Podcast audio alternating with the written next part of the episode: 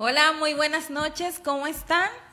Les damos la bienvenida a nuestro programa Conversaciones de Fe desde Monterrey para el mundo.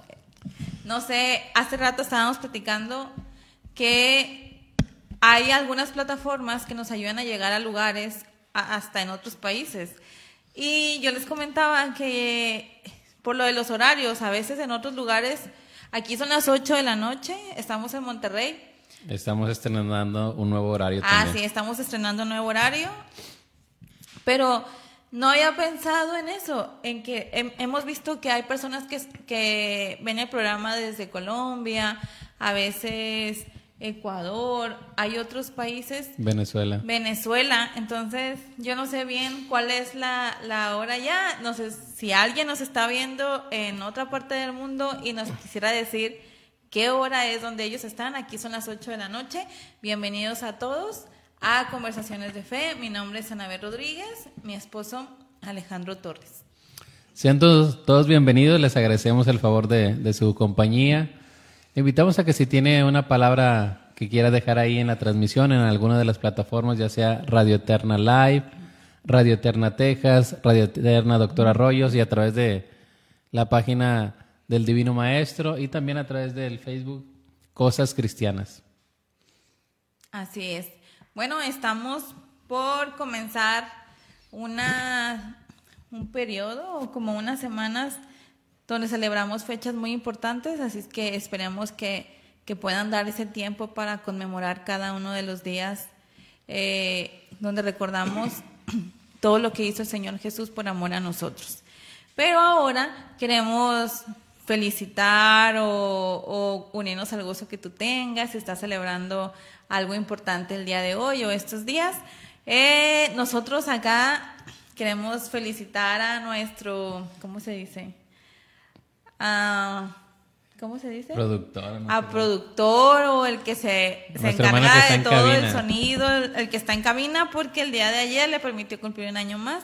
Así es que muchas felicidades, que Dios siga bendiciendo tu vida. Si ustedes están, alguno de sus familiares cumpleaños el día de hoy, que Dios les bendiga y que les permita muchos años más. Aprovechamos, no sé si nos esté viendo, saludamos también a nuestra hermana Tommy. Ella el día de hoy está cumpliendo años, le mandamos un saludo, una bendición y que cumpla muchos años más. Amén. Así es que si ustedes quieren dejarnos, hoy es mi cumpleaños, hoy pasó esto, en los comentarios estaría muy padre.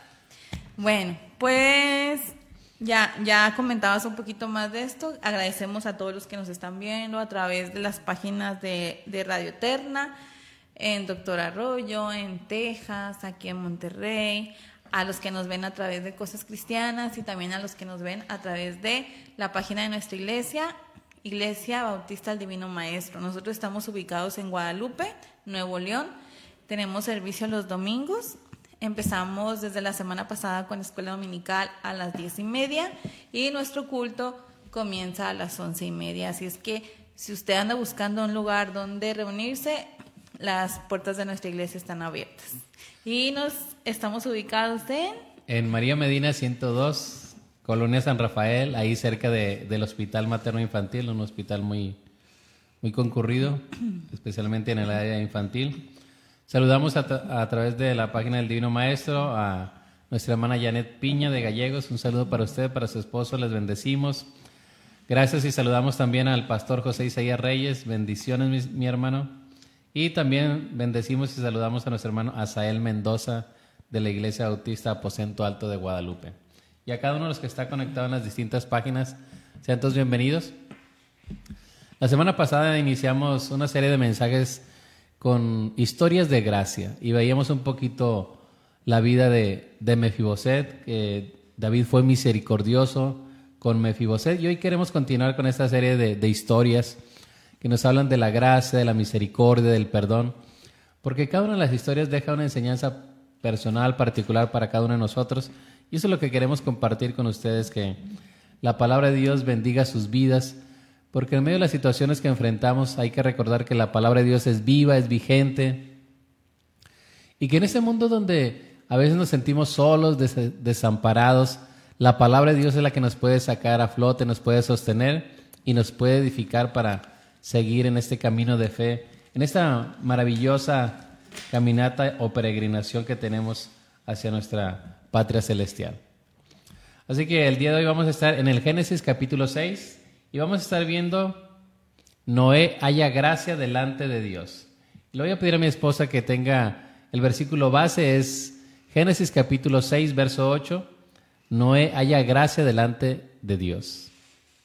Este versículo dice así, pero Noé halló gracia ante los ojos de Jehová.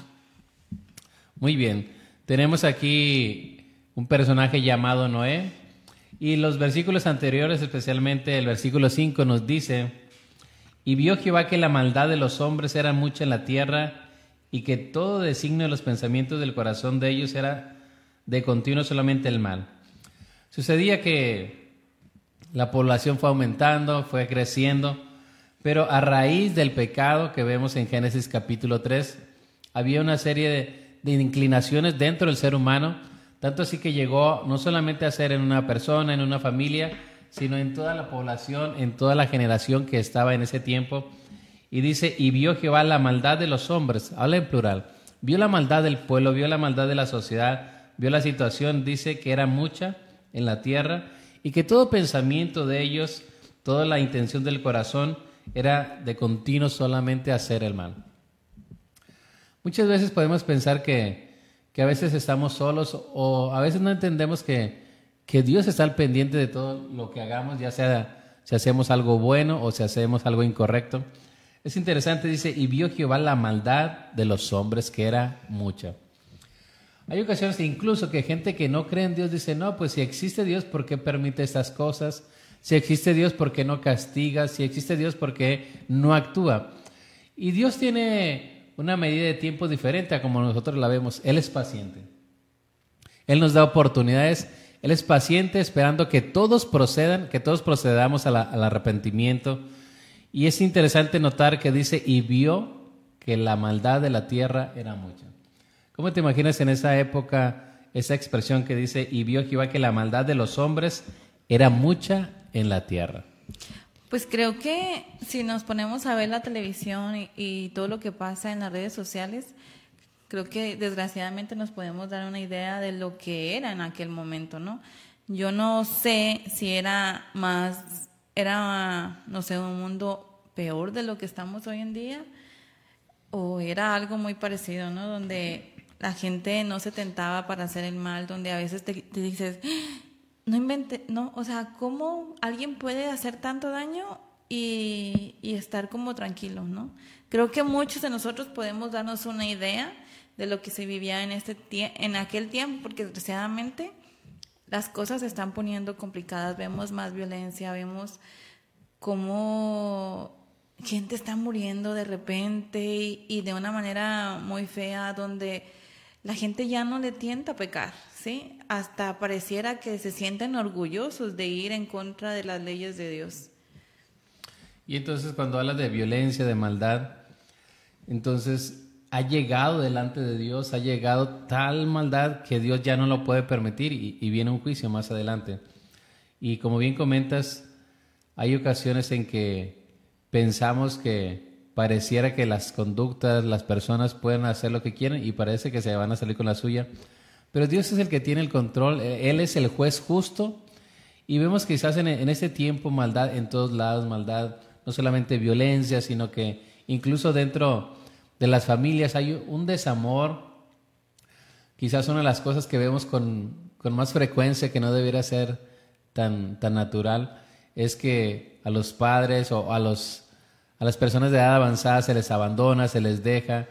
Quizás se les menosprecia. Se les menosprecia. Quizás mientras les proveían, mientras estaban ahí o tenían quizás una función económica activa, pues los hijos o incluso los nietos lo, los recogían, pero ahora son apartados y, es difícil ver cómo alguien de tu sangre, alguien de tu familia es apartado por esas situaciones, pero es, es lo que habla la insensibilidad, el pensar solamente en nosotros, en sacar provecho y la maldad ya sea en la familia, en la sociedad, es decir, corrupción en todos los aspectos. Y es, decir, y, es que es la falta de Dios, ¿no? Es la falta de Dios que nos hace ser egoístas, que nos hace eh, menospreciar, que nos hace eh, dejar de valorar en este caso como a los papás, ¿no? Que hicieron tanto por nosotros y ya de repente pareciera que son como algo que ya no sirve y, y, tienes que dejarlo a un lado o tienes que, no sé, como ya no cabe en tu vida, ¿sí? Muchas veces parece que a los hijos les estorban sus papás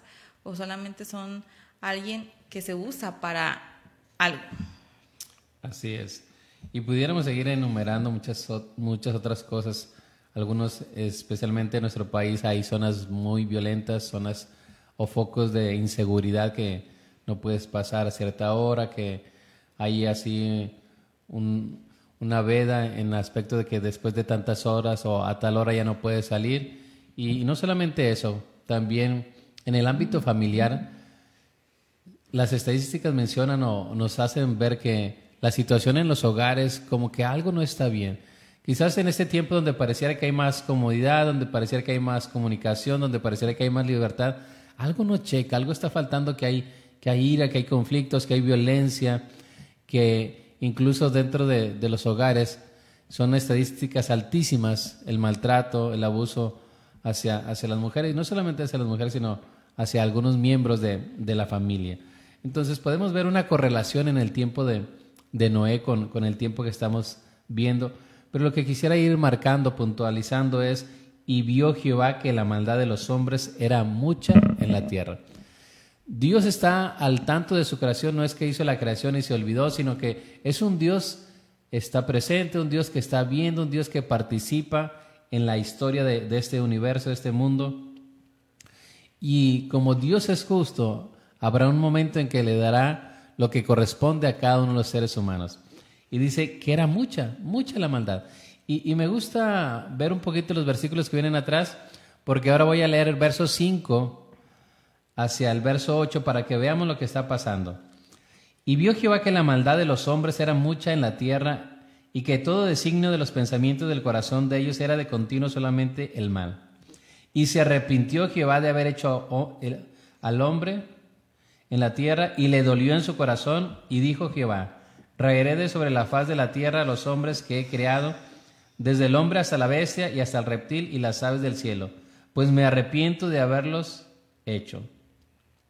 Pero Noé halló gracia delante de los ojos de Jehová. No sé, algunos que nos escuchen se recuerdan, cuando Dios estuvo haciendo la creación, dice que creó los cielos, creó toda la creación, la luz, los animales, todo. Y dice, hay una frase que, es recurrente. Y vio Dios que era bueno. bueno.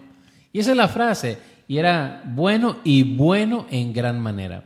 Cuando Dios crea al hombre, dice que lo creó a su imagen y a su semejanza. Para tener contacto, para tener comunión, para tener cercanía. Es más, la narración en, en los primeros capítulos del Génesis nos dice que Dios platicaba con Adán. Es decir, ¿dónde estás? Y había esa comunión, no había el pecado hasta el Génesis capítulo 3. Y a partir de ese Génesis capítulo 3, a partir de que ellos desobedecen a Dios, empieza toda la consecuencia por el pecado. Dios había dicho, el día que comieres de ese árbol, de cierto morirás. Y hay una separación. Y con la separación viene esa semilla de la inclinación de hacer lo malo, esa naturaleza inclinada a lo malo, que los teólogos le llaman la concupiscencia o la, o la carne, el pecado que mora en nosotros. Y tiene que ver con que a partir de que el pecado entra, todos caemos de esa relación, todos somos separados de esa relación con Dios. Y ahora todo esfuerzo por llegar a Dios se basa quizás en méritos, en hacerlo mejor, pero Dios había establecido que iba a enviar un Salvador. Entonces, dentro de esa generación, dentro de la maldad, imagínate qué gravedad había en ese momento que dice Dios, y le dolió el corazón a Dios. Le pesó, le pesó haber creado al hombre. Dice en la escritura, se arrepintió. Le dolió en su corazón haber creado al hombre. Dice, voy a barrer, voy a quitar, voy a destruir a este mundo que he creado, especialmente a la raza humana. Pero dentro de ese contexto, dentro de toda esa maldad que había, el versículo 8, que es nuestro versículo central, dice, pero Noé halló gracia ante los ojos de Jehová. Hay un pero. De entre toda esa multitud, de entre toda esa sociedad, de entre todo el mundo que estaba haciendo solamente lo malo, lo pensaba, lo maquinaba, lo llevaba a cabo, había un hombre, pero un hombre, pero Noé halló gracia ante los ojos de Jehová. Y ese es el tema que queremos conversar contigo. Noé halló gracia delante de Dios. ¿Qué significaría entonces la gracia de Dios en este contexto de, de maldad, de violencia, de todos haciendo solamente lo que ellos quieren, sacar provecho, sacar ventaja, simplemente pensar en ellos mismos y no tener en cuenta a Dios, como bien dijiste, cuando Dios no está presente en el ser humano, nos vamos hasta el otro extremo, conducidos por nuestra naturaleza, conducidos por las acciones que están alrededor, a hacer lo malo. ¿Qué significa esta expresión? Pero Noé halló gracia ante los ojos de Jehová. Hay un pero que implica que dentro de esa multitud de maldad, toda esa sociedad pecaminosa, Noé, esa familia o, Noé halló gracia delante de los ojos de Dios. Y no sé, aquellos que conocen la escritura, aquellos que conocen la palabra de Dios, dice en el Génesis capítulo 5, versículo 29, y llamó su nombre Noé, diciendo, Este nos aliviará de nuestras obras y del trabajo de nuestras manos a causa de la tierra que Jehová maldijo. Es decir, le pusieron a este niño que había nacido de la Mec, le ponen Noé. Y fíjense el significado de Noé y llamó su nombre Noé, tres letras, Noé, diciendo, este nos aliviará de nuestras obras y del trabajo de nuestras manos. De hecho, algunos traducen el significado de Noé como consuelo.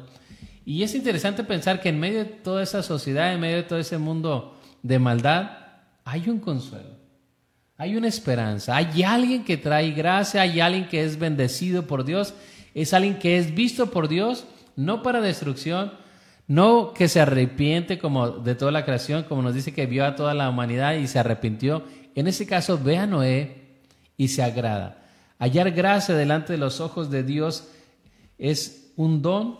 La gracia nos enseña en ese pasaje que dentro de toda esa multitud, Noé fue visto con ojos de misericordia y gracia de Dios. Pero Noé halló gracia ante los ojos de Jehová. Y eso tiene un eco en lo que estamos viviendo si hacemos una, una comparación. Si hemos visto que la sociedad del tiempo de Noé es similar o incluso en el mismo estilo que, que en aquella época, donde hay maldad, donde hay violencia, donde casi todas las personas quieren hacer su voluntad. Y si nos ponemos a considerar este 2022, muchas veces la gente dice creer en Dios, tener a Dios en, en su mente, en su corazón pero simplemente es como una expresión, como algo de labios. O de creer que existe, ¿no? Como alguien que existe, pero ahí se queda nada más, ¿no? Exacto. Decimos que existe, pero con nuestros actos decimos todo lo contrario. Es como, bueno, sí existe Dios, pero que esté ahí en, su templo, en sus cuatro paredes, en él, pero que no esté metido en mi vida, que, que no intervenga en mi estilo de vida. Y para algunos llegan a esa comunidad pero el Dios de la Escritura, el Dios bíblico, es el Dios, Señor de la creación, y demanda que todo hombre en todo tiempo se arrepienta y se vuelva a Él. Pero Noé halló gracia ante los ojos de Jehová. Dentro de toda esa multitud, dentro de toda esa sociedad, este hombre haya gracia. Este hombre haya el favor de Dios. Es lo que significa gracia, el favor inmerecido de Dios no es que Noé hizo cosas para tener mérito, sino que la gracia de Dios encontró a este hombre. Es decir, el don, la gracia, la mirada, la misericordia de Dios se fijó, quizás anduvo buscando, si lo mencionamos de esa manera, y encontró a Noé. Y dice la escritura, versículo 9 de, de Génesis 6, esas son las generaciones de Noé. Noé, varón justo, era perfecto en sus generaciones, con Dios caminó Noé y engendró Noé tres hijos, a Sem, y a Jafet. Y se corrompió la tierra delante de Dios y estaba la tierra llena de violencia. Y miró Dios la tierra y aquí que estaba corrompida, porque toda la carne había corrompido su camino sobre la tierra. Es decir, hay tanta maldad, tanta maldad, pero lo que sorprende es que Aun cuando hay tanta maldad, quizás lo justo, lo conveniente es que venga juicio, que venga la destrucción. Pero Dios muestra su gracia, muestra su consuelo, muestra una esperanza, muestra una salvación a través de la vida de Noé. Y esto se ve en nuestra vida diaria cuando hemos fallado, cuando hemos pecado delante de Dios.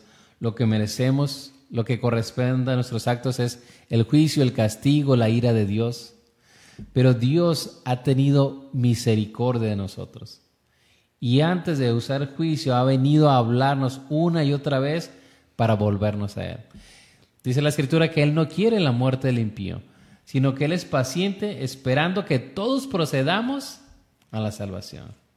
Es decir, Dios en su justicia, Dios en su calidad de juez justo, al pecar puede mandarnos el castigo y es lo que corresponde a nuestras acciones. Pero aún así nos da oportunidad, nos da gracia, nos da una senda que nos lleva a una reconciliación con Él. Y es ahí donde Noé entra en el plan de Dios. Entra en el plan de Dios porque es alguien que a los ojos de Dios es de estima. Pero Noé halló gracia ante los ojos de Jehová.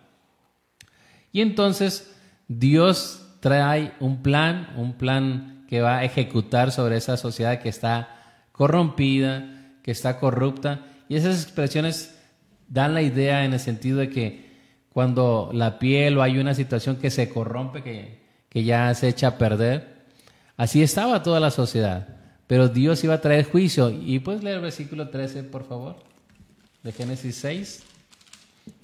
Dice, dijo pues Dios a Noé, he decidido el fin de todo ser, porque la tierra está llena de violencia a causa de ellos. Y aquí yo los destruiré con la tierra. Muy bien. Entonces, era tanta la maldad que Dios iba a traer juicio. Un juicio que iba a venir, un diluvio que iba a destruir a toda la humanidad, a toda la raza humana, incluye animales, bestias, todo lo que había debajo del cielo iba a ser destruido. Y uno pensaría, ¿no tenía oportunidad la raza humana? ¿No tenía una oportunidad para corregir? Sí. Y es a través de este juicio que Dios envía a Noé le dice, prepárate un arca. Prepárate un arca. Prepara un arca con ciertas medidas, con ciertas dimensiones para que toda la gente entrara ahí, para que toda la gente estuviera ahí segura y cuando viniera el juicio, cuando viniera la ira de Dios, los que se subían a esa arca iban a estar a salvo. Y en ese tiempo de, edificación, en ese tiempo que le tocó trabajar a Noé, a su familia, que estuvieron construyendo, porque el verso 22 dice de Génesis 6, que Noé hizo conforme a todo lo que Dios le dijo. Es decir, esta arca nace en el pensamiento, en el corazón de Dios, y lo único que tiene que hacer no es obedecer, obediencia. Y hace esa arca con las medidas, con todas las dimensiones que Dios había dicho. Y Noé hace conforme a todo lo que Dios le mandó. Lo leo textual, Génesis 6, 22 dice, y lo, lo hizo así Noé, hizo conforme a todo lo que Dios le mandó. Pero pensemos un poquito dos aspectos. Iba a venir juicio. ¿Cómo crees que la sociedad de ese momento estaría? ¿Estaría temerosa de ese juicio? ¿Estaría consciente de ese juicio? ¿O era indiferente a ese juicio? Pues es que aquí es donde se ve una vez más porque esa desilusión y el enojo de Dios, ¿no? Porque Él conocía los corazones y ellos lo tomaron con indiferencia. ¿no? Y la misma Biblia dice que tenían como alguien loco a Noé por todo lo que estaba haciendo. Y pues Dios les estaba dando la oportunidad, no los estaba obligando, sino Él iba a hacer esto, les daba la oportunidad a ellos de decidir si entraban al arca y se salvaban o si asumían las consecuencias de su pecado y de esa decisión de, quedarse. Y, y más porque no es que el arca fue de un día para otro, se llevó años. Algunos comentan que unos 100 años. A veces nosotros vemos los tiempos como ahora se hacen las cosas, ¿no? Y ahora es de, ah, quiero este mueble y, mm, y el carpintero te dice, no, pues lo tengo, no, te pago más y te lo tiene rápido. Pero en aquel tiempo no había ni, ni la herramienta, no había los recursos para tener algo tan grande en poco tiempo, entonces fue muchísimo tiempo, fue muchísimo tiempo el que tuvieron ellos para decidirse y no pasó. Creo que entre más pasaba el tiempo, como que ellos más se aferraban a la idea de que lo que no estaba haciendo era una locura y que eso que él les decía nunca iba a pasar. Porque en ese tiempo tal vez nunca cayó este una gota de agua siquiera, ¿no? Y era de que, o sea, todo este tiempo no ha caído y tú dices que... y donde se está construyendo es una parte árida, es un desierto, entonces quizás el océano más cercano está a kilómetros, ¿cómo, cómo vamos a, a, llevar esa barca hasta allá? Entonces, hay dos cosas que, que hay que puntualizar. Venía el juicio de Dios, el juicio de Dios es innegable. Repito, muchas veces quizás por la gente confunde aparentemente el que Dios no actúe como una apatía y decir, no, pues no pasa nada, yo puedo continuar con mi vida, al cabo me voy a salir con la misma. Pero Dios tiene un tiempo, habrá un tiempo en que la gracia, habrá un tiempo en que Dios cerrará esa puerta del arca. Y el juicio va a llegar. Y el juicio va a llegar. Como es en la actualidad. Hay un juicio que viene de parte de Dios para aquellos que no han creído en Él, aquellos que no ponen todo su, enderezar su camino, sus condiciones para seguir a Dios. Y, cuando a veces compartimos la palabra y, compartimos de, que hay un cielo, hay un infierno, que hay una consecuencia a nuestras tomas de decisiones, aquí dicen, eso no es cierto, eso es cuento, o te han lavado el cerebro. Pero habrá un momento en que vendrá ese juicio, vendrá esa situación. Y algo pasaba con, con Noé, y quiero rescatar dos, dos cosas. Lo primero es que quizás había esas burlas, había ese descrédito a su persona, a su familia, porque todos los días levantándose a hacer esa arca y dándole forma, las dimensiones de Dios, quizás la sociedad se burlaba, no tenía temor de Dios. Pero por otro lado, una cosa impactante es la vida de, Noé. Sí, yo estaba... todo eso, sí. Y, más también porque trascendió en su familia. Y, y, eso es muy importante. Su familia le ayudó, su familia le creyó, porque ahora con lo que dices, las cosas están complicadas que a veces la familia ya no te sigue al creer en Jesús, la familia ya no te sigue al ir a la iglesia, la familia ya no te sigue al hacer algo para Dios. Entonces, ¿cómo es que trascendió la vida de, de Noé para que su familia, para que fuera de testimonio para ellos y que fueran, que él estuviera seguro de que si los demás no se salvaban, al menos él iba a estar con su familia ahí adentro, ¿no? Entonces, venía el juicio, aun cuando quizás los demás se burlaban, cuando los demás decían, no, no es cierto, que el escritor de los hebreos interpreta eso. Noé por la fe se apercibió de cosas que ni siquiera él había visto. Es decir, él no había visto llover menos un diluvio, pero, como Dios lo dijo, dice, Noé por la fe, porque le creyó a Dios, empezó a preparar conforme a todo lo que Dios le había dicho aunado a eso que tú comentas de no solamente él, sino su esposa, sus hijos y sus nueras, que al final de cuentas son los únicos que se salvan, ocho personas en total. Pero imagínate, cada día, cada día trabajar, cada día estando en una generación donde los demás no quieren servir a Dios. No sé si alguno de sus hijos, papá, ¿es cierto?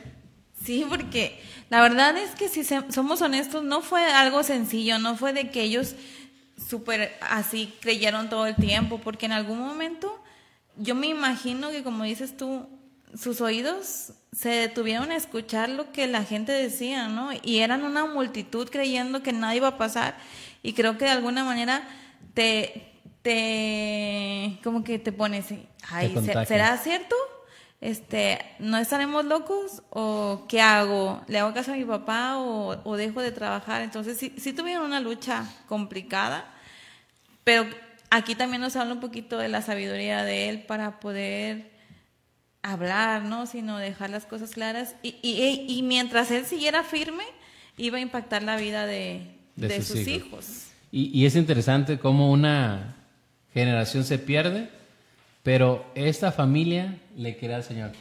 Y, y en algunas ocasiones hemos reflexionado sobre este pasaje, pero una de las cosas que a mí me ha impactado es cómo Noé permea los planes, los pensamientos de Dios para que toda su familia esté en esa misma dirección. Involucrarlos. Es decir, ellos veían lo que estaba alrededor hablando de sus hijos, veían lo que estaba pasando, veían la maldad, veían la corrupción, veían que quizás estaba burlando de, de su padre, que no llovía, que ellos entendían que no llovía, pero por otro lado, había un hombre que halló gracia delante de Dios, que permeaba en la mente, en el corazón de ellos, la palabra de Dios. Y quizás esto es lo trascendental, lo que podemos rescatar. Tú y yo vivimos en un tiempo donde la gente puede creer o no creer en Dios, puede tener sus condiciones, sus conceptos, pero nunca debemos desechar la palabra de Dios. Noé recibió este mensaje, construyelo porque viene el juicio. Y quizás cuando sus hijos tenían esas incertidumbres, papá, ¿será eso cierto? Dios lo dijo. Y Dios dice esto y Dios lo va a hacer y Dios lo va a cumplir. Y es a través de la palabra de Dios que podemos permanecer a través de un tiempo, de una generación difícil como la que estamos viviendo. Por eso el salmista nos dice, ¿con qué limpiará el joven su camino? Y a esa respuesta, a esa pregunta dice, con guardar tu palabra. En mi corazón he guardado tus dichos para no pecar contra ti. En medio de esta generación donde quizás las familias, los hijos son llevados, son jalados por la sociedad, por la corriente, por los amigos o por esas malas amistades, lo que debe permear en el corazón es la palabra de Dios. Esa palabra que debe ser las promesas, los planes, los sueños de Dios, porque el cielo y la tierra pasará, pero su palabra no pasará. Entonces, ¿qué había en el corazón de ese hombre? Quizás al, principio había duda e incertidumbre, pero también por otra parte vemos que la palabra trae sanidad, la palabra restaura, la palabra trae bendición y ellos se aferraron a la palabra y ellos creyeron a lo que Dios les ha dicho. Y voy a leer textual eso que acabamos de mencionar en la carta de los Hebreos en el capítulo 11 para que veamos que esa obediencia de Noé implica una fe, implica una confianza en lo que Dios había hecho, una confianza en la palabra de Dios. Es Hebreos capítulo 11, versículo 7 dice, por la fe Noé, cuando fue advertido por Dios acerca de cosas que aún no se veían, con temor preparó el arca en que su casa se salvase, y por esa fe condenó al mundo y fue hecho heredero de justicia que viene por la fe. En un solo versículo describe el accionar de fe de Noé y empieza diciendo por la fe. Es decir, Noé por esa confianza en Dios, en el Dios vivo, en el Dios de la Escritura, dice, por la fe Noé, cuando fue advertido, cuando Dios le dijo que iba a venir un diluvio, y dice, le advirtió Dios acerca de cosas que no se veían, cosas que aún no se veían. Me gusta esta expresión, con temor preparó el arca en que su casa se salvasen y por esa fe condenó al mundo y fue hecho heredero de justicia que viene por la fe. Noé le creyó a Dios y ese creer se manifiesta en que él pone manos a la obra. Ese creer, esa confianza es que tiene temor y prepara el arca en que su casa se salvase. Es una fe que va acompañada de acción, una fe que va acompañada de obra. Porque imaginemos que Noé diría, no, sí, sí, sí te creo Dios, sí creo, pero no hubiera hecho el arca, pues su fe solamente se hubiera quedado en el aire. La fe, mis hermanos, no es algo que no podamos tocar, en el sentido de que la fe se debe mostrar. Noé cree en Dios, pero también prepara ese arca, prepara lo que Dios le está pidiendo. Y muchas veces tú y yo, en este tiempo, podemos decir, le creo a Dios. Pero cuando viene la prueba, cuando viene el momento difícil, es que realmente no confiábamos, no creíamos tanto en nuestro Dios. Y Noé también termina diciendo este versículo 7 de Veros 11, que por esa fe condenó al mundo. Es decir, Noé le creyó a Dios y él fue un testigo o un heraldo de justicia. Es decir, la vida de Noé es consuelo, la vida de Noé es justicia o como dice también, varón perfecto, caminó con Dios. Mientras Noé estaba ahí, era como la luz, la antorcha para toda esa generación pecaminosa. Y había oportunidad. En medio de ese mundo lleno de maldad, Dios les dio una puerta, les abrió una puerta. Lo único que tenían que hacer era creer y subirse al arca. No había otra cosa. Ellos no tenían que hacer nada, hablando de la sociedad, el mundo antiguo, ellos tenían que creer a Dios por medio de, de Noé y ellos tenían que obedecer. Y estuvo la puerta abierta. estuvo la puerta hasta que se terminó el arca. Se termina esa, esa arca con las dimensiones para que toda la raza humana en ese entonces fuera salva, pero no creyeron. Qué tremendo, teniendo la puerta ahí, teniendo el camino a la salvación, teniendo la oportunidad y ellos no la aprovecharon. Pero sería injusto solamente pensar de ellos. También en esta, en esta situación, en este contexto, en esta sociedad, la puerta, la bendición, la oportunidad está para todos. Porque la escritura nos dice que hay uno que escaló la cruz del Calvario, uno que cargó la cruz que llegó hacia ese monte de la calavera, a ese Gólgota, y dice su palabra que fue crucificado en medio de dos malhechores. Ahí estaba el Hijo de Dios sin pecado, el Dios perfecto, hecho carne, su mano, se hizo uno de nosotros y en su cuerpo llevó el castigo, el pecado que todos merecíamos, para que todo aquel que en él cree no se pierda, mas tenga vida eterna. Y en ese sentido de que incluso teniendo ahí la puerta, hablando en el tiempo de Noé, que no creyeron, y Noé sí, aún en la cruz tenemos el, el caso de que uno de los malhechores se está burlando de Jesús. Si tú eres el Dios, si tú eres el Cristo, bájate y bájanos a nosotros. Y el otro contesta dice, ni aún estando en la cruz temes a Dios. Tú y yo estamos aquí porque nuestros actos merecen este castigo, pero este hombre es justo. Y se dirige a Jesús ese hombre le dice, acuérdate de mí cuando vengas en tu reino.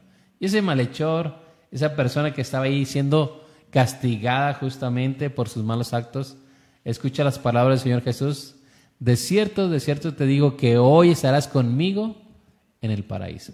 Los dos tenían al Cristo y los dos tenían la oportunidad. la oportunidad, pero solamente este hombre aprovechó. ¿Por qué? Porque puso su fe, su confianza en Jesús. Es lo que nos anuncia Noé. Noé no nos dice que la salvación es en él. La salvación es en ese medio que Dios estableció, que es el arca. Todo aquel que quería ser salvo tenía que entrar. Pero muchos, en su mayoría, toda la población de ese mundo antiguo no creyó. Se burlaron, quizás menospreciaron a Noé. Y cuando estaba ahí Noé, una de las cosas que rescatamos nuevamente es su fidelidad, su obediencia. Mis hermanos, el obedecer a Dios a veces va a traer situaciones desagradables. ¿Por qué? Porque estamos contracorriente. Tú y yo cuando queremos obedecer a Dios a veces se va a levantar oposición, se va a levantar. Pero cuando tú haces aquello para lo cual Dios te llamó, vas a estar centrado en la voluntad del Señor. Noé halló gracia delante de los ojos de Dios. No halló gracia delante de los ojos de Dios. ¿Y qué nos dice el Señor Jesús en la actualidad? O en el Nuevo Testamento. Nos dice que el tiempo antes de la venida del Señor Jesús será como en los días de Noé, donde la gente se casaba, donde la gente vivía para sí mismo, donde la gente estaba cargada de sus planes. Es decir, viviendo para nosotros mismos. En el tiempo de Noé, ellos vivían para sí mismos, no les importaban las cosas de Dios. En la actualidad también es importante hacer un examen, un análisis. ¿Estoy viviendo para mí o para los propósitos de Dios? ¿Estoy viviendo pensando que un día el Señor va a venir? ¿Estoy pensando con un ojo aquí y una mirada hacia lo eterno? No sea que nuestro corazón se cargue, dice Lucas, de glotonería, de embriagueces, y venga el día del Señor y nos agarre en otro lugar. Así que muchas veces en este tiempo recordamos la muerte y la resurrección del Señor Jesús, pero siempre es tener presente que el Señor vendrá por una segunda vez. Una segunda vez, una segunda venida. Quizás la gente puede burlarse, quizás la gente puede no creer en esto, igual que pasó en el tiempo de Noé, pero fiel es el que mencionó, fiel es el que lo dijo y así va a ser. Por eso cuando entra, empieza ese diluvio, viene que se abran las cataratas del cielo, viene esa agua en abundancia. Dice la escritura, Dios cerró la puerta del arca. Había una sola puerta, un solo acceso. Y cuando ya estaba Noé, los animales, todo, Dios cerró la puerta. ya no había más oportunidad. ¿Cómo crees que en ese momento cuando empezó a subir el agua, ahora sí dijeron, es cierto? Ábrenos. Y quizás fueron corriendo, quizás fueron corriendo las personas grandes, quizás los jóvenes también, quizás los niños, familias enteras. Ábrenos, ábrenos, es cierto, es cierto, no lo que nos dijiste por mucho tiempo. Pero ya no había oportunidad, ya era tarde. El día de salvación, dice la Escritura, es hoy. Hoy es el tiempo aceptable. Hoy es el día de salvación. Hoy es el día en que tú puedes tener una reconciliación con Dios. ¿Estás viviendo para Dios o para tus propósitos? ¿Tu vida refleja que hay un interés por las cosas de Dios o solamente por nuestras cosas que necesitamos, las cosas materiales? Dice su palabra que tengamos puesta la mirada en las cosas de arriba, no solamente en las terrenales. Si pues haber resucitado con Cristo, buscar las cosas de arriba, donde está Cristo sentado a la diestra y vuestra vida está escondida con Él. Así que Noé halló gracia delante de los ojos de Dios. Noé halló gracia ante los ojos del Señor. Y dice la escritura que vino esa lluvia, se inundó todos los montes, fueron cubiertos y todo lo que había, todo lo que no estaba en el arca, pereció. Se cumplió la palabra de Dios, vino el juicio de Dios, ya no hubo oportunidad, ya no hubo manera en que se salvaran.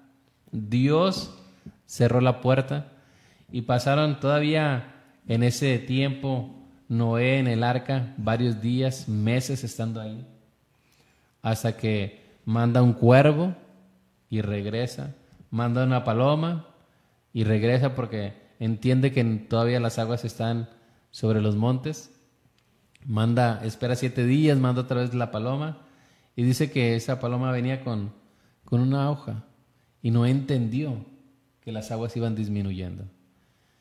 Después, mis hermanos, dice, y Dios se acordó de Noé. Y es ahí donde bajan, bajan de esa arca, ya se había secado el agua, y lo primero que hace Noé, dice la escritura, es hacer un holocausto, es decir, una ofrenda a Dios. Y el significado del holocausto es que el cordero, el animal, lo que ponían sobre el altar tenía que ser consumido, no se le retiraba nada, era un sacrificio que se quemaba, un holocausto total que también representaba una consagración. Y saltamos al Génesis capítulo 9, mis hermanos. Génesis capítulo 9. verso 8. Génesis 9, verso 8. Y habló Dios a Noé y a sus hijos con él diciendo, He aquí yo establezco mi pacto con vosotros y con vuestra descendencia después de vosotros, y con todo ser viviente que está con vosotros, aves, animales, y toda bestia de la tierra que está con vosotros, desde todos los que salieron del arca hasta todo el animal de la tierra. Estableceré mi pacto con vosotros y no exterminaré ya más toda carne con agua de diluvio, ni habrá más diluvio para destruir la tierra. Y dijo Dios, esta es la señal del pacto que yo establezco entre mí y vosotros y todo ser viviente que está con vosotros por siglos perpetuos. Mi arco he puesto en las nubes, el cual será por señal del pacto entre mí y la tierra, y sucederá que cuando haga venir nubes sobre la tierra, se dejará ver entonces mi arco en las nubes, y me acordaré del pacto mío que hay entre mí y vosotros, y todo ser viviente de toda carne, y no habrá más diluvio de aguas para destruir toda carne. Estará el arco en las nubes y lo veré, y me acordaré del pacto perpetuo entre Dios y todo ser viviente, con toda carne que hay sobre la tierra. Dijo pues Dios a Noé, esta es la señal del pacto que he establecido entre mí y toda carne que está sobre la tierra. Así que bajan de esa, de esa arca después de mucho tiempo. Y dice la escritura que hicieron un sacrificio, un holocausto. Y recuerdas que al principio veíamos que Dios vio la maldad, vio la maldad de todo eso, pero cuando Noé hace eso, hace este sacrificio, hace este holocausto, Dios también lo ve y describe y lo dice de la siguiente manera. Voy a leer ahora Génesis capítulo 8, verso 21. Y percibió Jehová olor grato y dijo Jehová en su corazón, no volveré más a maldecir la tierra por causa del hombre, porque el intento del corazón del hombre es malo desde su juventud, ni volveré más a destruir todo ser viviente como ha hecho. Es decir, ese hombre halló gracia delante de Dios, hablando de Noé. Y dice que cuando hace ese sacrificio, ese holocausto, es como un olor grato delante de Dios. Y después dice, estableceré mi pacto. Un pacto con Noé, un pacto con su familia, y a través de los descendientes de Noé se repobla toda, toda, todo el mundo. Pero lo, lo interesante es que establecerá un pacto. Y el pacto es el arco iris que representa que Dios se va a acordar del mundo, que Dios se va a acordar de lo que ha hecho, que Dios se va a acordar para no destruir con agua a la generación con diluvio. Y entonces, cada vez que hay ese pacto es un recordatorio de, del obrar de Dios, es un recordatorio de la misericordia de Dios, es un recordatorio de la gracia de Dios. no solamente el pacto, cuando está el frío, el calor, las estaciones, es un recordatorio que tenemos el Dios de los cielos, creador de los cielos y de la tierra. Así que es interesante pensar que Noé halló gracia delante de los ojos de Dios y que ese hombre fue un canal de bendición para su generación, un heraldo de justicia. Y eso es lo que nos llama a Dios en este tiempo, aquellos que han creído en Él, nos llama a ser sal y luz de este mundo. Es en esta generación, es en este tiempo que usted y yo debemos alumbrar. Quizás nosotros a veces nos ponemos muchos límites, muchas excusas. Ah, es que si me hubiera tocado otro tiempo, otra generación, que no estuviera tanta la maldad. Mis hermanos, Dios no se equivoca. Para este tiempo Dios nos ha preparado. Para este momento Dios te ha preparado a ti, para que seas su voz, para que seas su portador de justicia, para que seas aquel mensajero de buenas nuevas. Es en este tiempo. Si tú estás en este tiempo con la gracia, el favor de Dios continuamente, diariamente, Usemos su gracia para llevar la salvación. Usemos la gracia del Señor para ser luz. Seamos luz en este tiempo difícil. Seamos luz en este momento. Quizás muchas personas no se van a acercar a una iglesia, pero deben ver en ti un cambio, deben ver en ti la diferencia, deben ver en ti que temes al Señor. Que haya ese testimonio, esa carta abierta, leída por los hombres, que puedan decir, es cierto, es cierto lo que él cree. Es cierto, con su vida demuestra aquello que cree. No somos perfectos, pero debemos seguir el ejemplo del Señor, caminar bajo las directrices del Señor. Así que mis hermanos, Noé halló gracia delante de Dios. ¿Qué nos enseña? ¿Qué aplicación tendríamos usted y yo a través de este pasaje? ¿Qué nos dejaría a cada uno de nosotros? ¿Qué te deja a ti? Lo que nos enseña, mis hermanos, es que Dios nos da una oportunidad. Dios pudo destruir el mundo sin avisar, pero Dios nos da una oportunidad. Y es Dios a través de su bondad, a través del Evangelio, que nos da una oportunidad para enmendar nuestro corazón, nuestro camino. Yo me acuerdo que por mucho tiempo escuchaba el mensaje de Dios. Recuerdo que me subía a, los camiones y ahí había gente que predicaba el mensaje de Dios y yo sabía que era para mí mi hermano me compartía, un hermano en la carne, quizás iba a una reunión, me invitaban ahí con los jóvenes y me hablaban el mensaje, dije, esto es lo que Dios tiene para ti. Es decir, Dios nos da esa oportunidad. No hagamos oídos sordos a esa invitación. No sea que después, mis hermanos, sea demasiado tarde. Tengamos el día de hoy la oportunidad de reconciliarnos con Él. ¿Y cómo lo podemos hacer? Volvernos a Él de todo corazón, arrepentirnos de nuestros pecados, creer en Él e invitarlo a nuestro corazón. ¿Qué te deja a ti este, este pasaje de esta historia de gracia? Pues me gusta que sea como una introducción a todo lo que decíamos al principio, ¿no? Estamos por vivir la mayor demostración de amor. A veces muchos de los que están escuchando el programa tal vez dicen, es que yo no recibí eh, cariño de, de, parte de mis papás, es que tal vez a mí me tocó un esposo que no era... Eh, cristiano. Sí, que no era cristiano y no me demostraba amor y, y pasé por muchas cosas, pero a través de lo que comienza este domingo, lo que celebramos, lo que recordamos, creo que es un momento para, para poder vivir el amor verdadero, el amor de alguien que amó tanto, que dio su vida para que tú y yo pudiéramos ser salvos. Entonces, si estás escuchando este programa, que, que podamos recordar, que podamos valorar el sacrificio que hizo, que no puedan ser unos días nada más y que también, si tú ya has creído, que podamos transmitir también eso, ¿no? Aprendí eso a entender el papel que jugó Noé y pudo transmitir eso con su familia porque no fue ellos pudieron haber tomado la decisión de quedarse, eran libres, pero decidieron subir al arca. Entonces tenemos una familia que nosotros podamos transmitir el mensaje, el amor de Dios, que nosotros podamos ser fieles, porque hay gente que nos está viendo y esa gente es nuestra propia familia y no queremos que se pierdan. Entonces, que tú y yo podamos permanecer firmes para los que están atrás de nosotros, los que nos están viendo, puedan también seguir ese ejemplo. Esa es una de las cosas que me queda a mí, que no había pensado en esa parte, que si los hijos y las esposas de los hijos, que eran también eh, otras mentes, decidieron quedarse, es porque algo vieron diferente, porque vieron a un hombre que creyó de verdad, a un hombre que fue fiel en todo ese tiempo y ellos decidieron también unirse a esa fe. Entonces, que nosotros podamos mantener esa fe viva, esa fe que se vea para que los que están después de nosotros puedan imitar y puedan ser parte de la salvación que Dios nos ofrece. Amén. Así que la fe no es solamente un concepto intelectual, sino es un estilo de vida. Se debe reflejar en nuestra vida y que impacte a, los demás. Vamos a aprovechar para saludar a nuestros hermanos para ir concluyendo este tiempo. Les agradecemos el favor de, su compañía. No sé si tienes ahí algunos que quieras saludar quiero saludar a Rogelio Flores Calderón. Él nos pide oración por su hijo.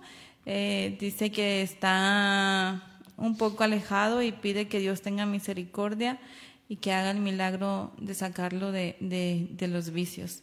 También al Deni Mesa Miguel nos pide oración por trabajo. Dice que ha buscado y ha enviado sus papeles a diferentes empresas, pero todavía no ha recibido respuesta.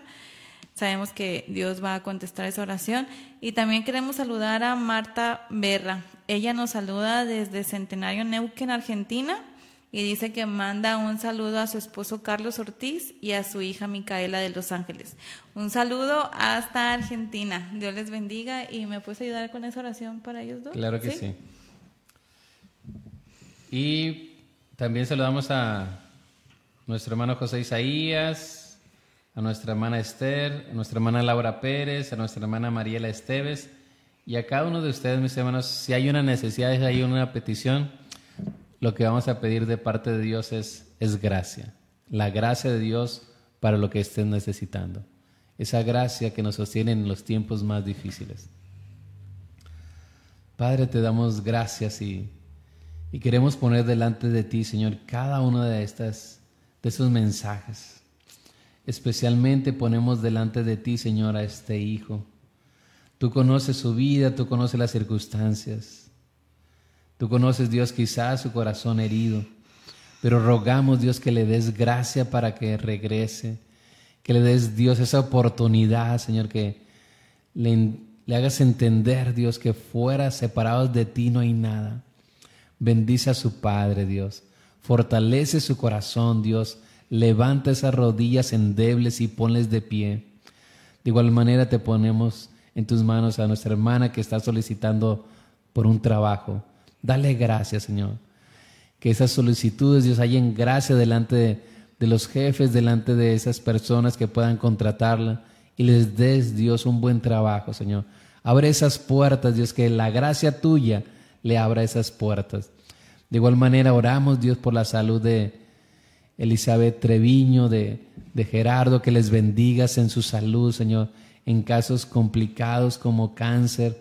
Rogamos que tu gracia les sostenga, que tu gracia les sane y que, Padre, especialmente sus corazones se vuelvan a ti.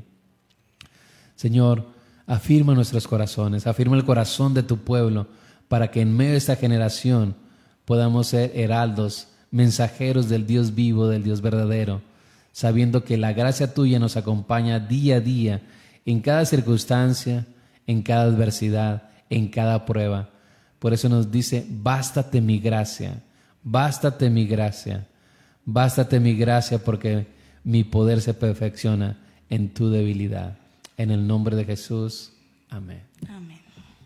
Pues damos gracias a Dios por el programa del día de hoy. Gracias a Dios porque cada día nos permite como aprender y ver las las cosas que ya están en la Biblia desde otro punto de vista y, pues adquirir nuevos conocimientos y, y poder um, atesorar ¿no? su palabra. Entonces, deseamos que Dios bendiga tu vida. Te esperamos el próximo viernes a las 8 de la noche aquí en Conversaciones de Fe.